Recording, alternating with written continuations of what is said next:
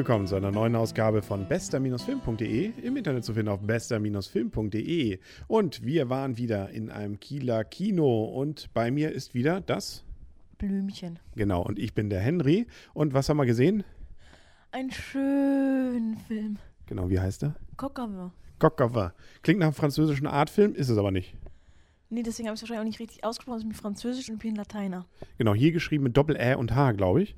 Ist doch richtig, oder nicht? Fast, glaube ich. Zumindest, wenn man ähm, bei Herrn Till Schweiger in die Schule gegangen wäre, da hätte man das vielleicht gelernt. Es ist mal wieder ein neuer Till Schweiger-Fan nach Kein Uhr Hasen und Zwei Uhr Küken. Jetzt wieder irgendwie, ja, vom Gefühl her ein sehr ähnlicher Film.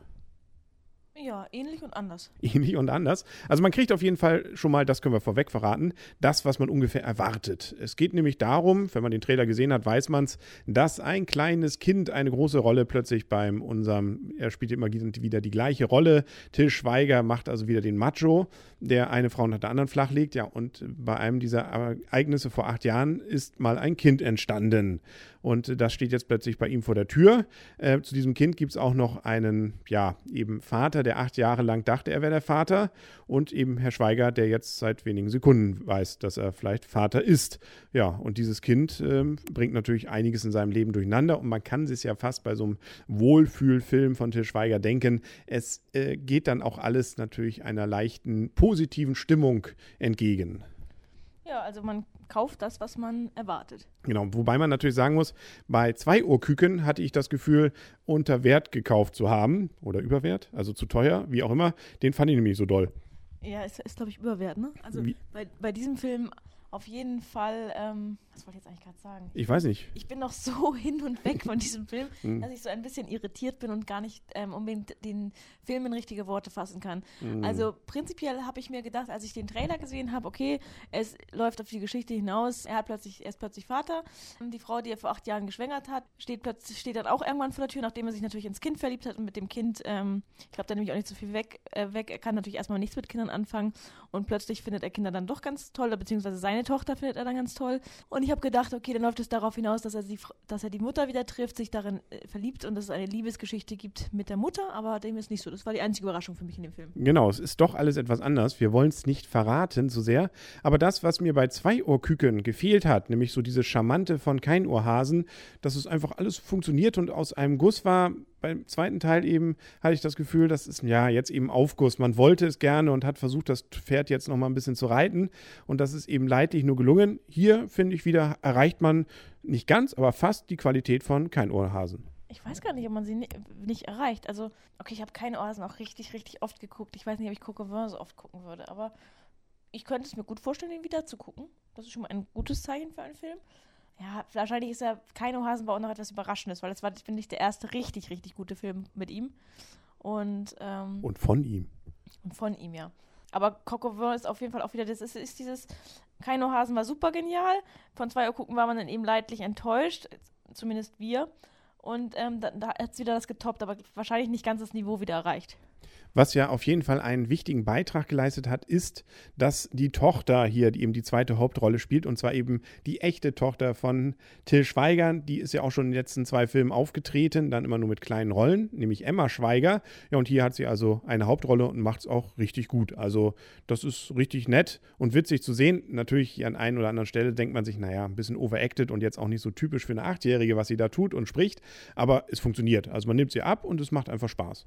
Ja, und dieses Overacted passt auch in den Film hinein. Man denkt jetzt nicht in dem Moment, oh Gott, ist er schlecht geschauspielert, sondern es ist dann irgendwie trotzdem auf die Art und Weise wiederum süß.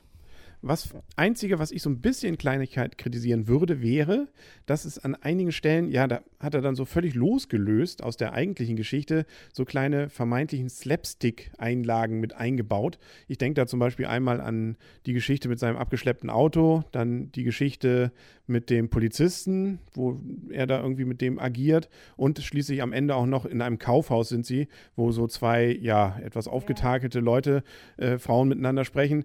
Das passt nicht in den Film hat, ergibt keinen Sinn, es ist nicht wirklich witzig und äh, damit äh, finde ich, ähm, ja, hätte es nicht sein müssen.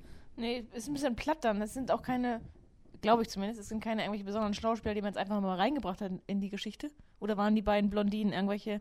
Ja, doch, die eine kannte man zumindest, äh, ja, leidlich. Anna-Sophie Brest, die hat man aber schon lange nicht mehr gesehen. äh, aus verschiedenen Serien und so. Ja, aber dafür war die Rolle wiederum zu klein. Ja, Also- es, sie ist auch nicht wirklich berühmt. Dann ist es cooler, wo man halt bei Kick Like Beckham nochmal Beckham gezeigt hat. Da war zum Beispiel eher die Dame, die da mit aufgesperrtem Mund bei dem ähm, Zahnarzt auf dem Stuhl saß, nämlich Frau Thalbach. Die ist wirklich berühmt. Also die ist eine der besseren Schauspielerinnen gewesen. Durfte nichts sagen, hat ja immer nur gezeigt. Die war zum Beispiel ganz witzig und hat noch, gibt noch ein paar andere. Ähm, Jasmin Gerard spielt zum Beispiel eine, kann man sagen, Nebenrolle, zweite Hauptrolle sozusagen. Das ist dieses Mädel, ähm, das äh, ja, mit Til Schweiger ja vielleicht nachher dann doch was haben könnte. Ähm, auf jeden Fall die, ähm, Die, die so hübsch ist, ne? Natürlich sind ja alle hübsch irgendwie. Äh, und wenn sie nur ihre innere Hübschheit da haben, auf jeden Fall, die kennt man zum Beispiel von, von ich glaube, die hat MTV morgen, früher mal moderiert und solche Geschichten und auch hier und da schon mal geschauspielert. Also er hat da wieder lustre Truppe zusammengebracht, aber Highlight, wie gesagt, natürlich eben Emma, ähm, seine Tochter, die da wirklich, und da hat man auch das Gefühl, wirklich richtig Spaß hat, mit ihrem Vater was zu machen und man, das funktioniert. Ja, aber warum glaubt denn Til Schweiger, dass es nicht seine Tochter ist? Ja, nicht, lass ihn das, das nicht Frau Schweiger hören.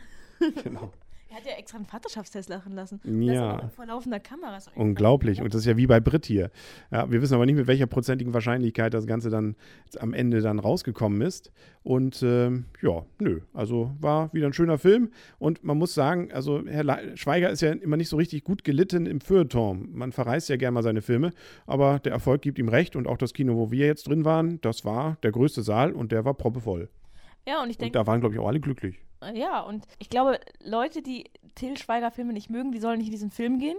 Leute, die Til Schweiger-Filme mögen, ähm, und es gibt, glaube ich, wenige Leute, die jetzt gar nichts von ihm kennen, ähm, dann weiß man eigentlich schon, geht man da rein oder geht man da nicht rein. Und wenn man sie mag, dann mag man auch diesen Film.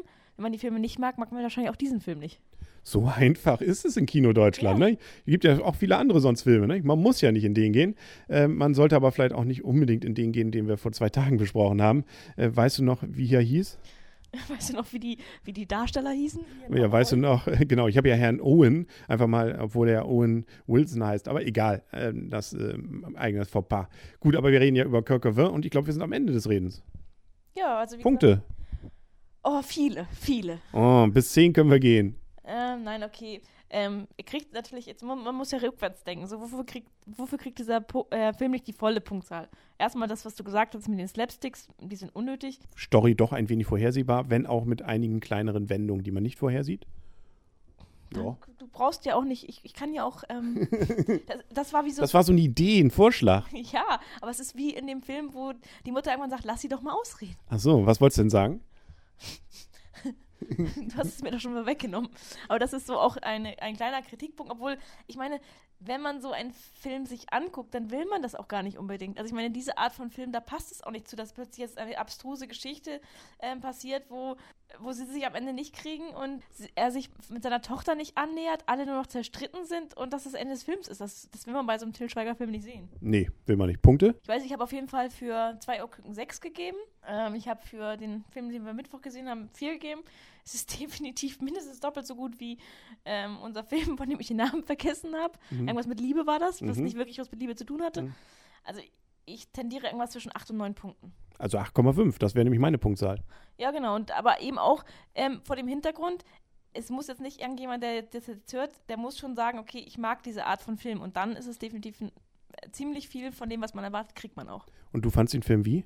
Schön. Genau, und schöner können wir diesen Podcast, glaube ich, auch nicht beenden. Dann, ja, freuen wir uns darauf. Mal gucken, was wir übermorgen dann wieder sehen. Haben wir eine kleine Serie jetzt hier gestartet. Und äh, schalten Sie dann auf jeden Fall wieder ein auf bester-film.de. Bewerten Sie uns bei iTunes oder schreiben Sie ins Gästebuch. Und ansonsten sagen auf Wiedersehen und auf Wiederhören der Henry. Und das Blümchen.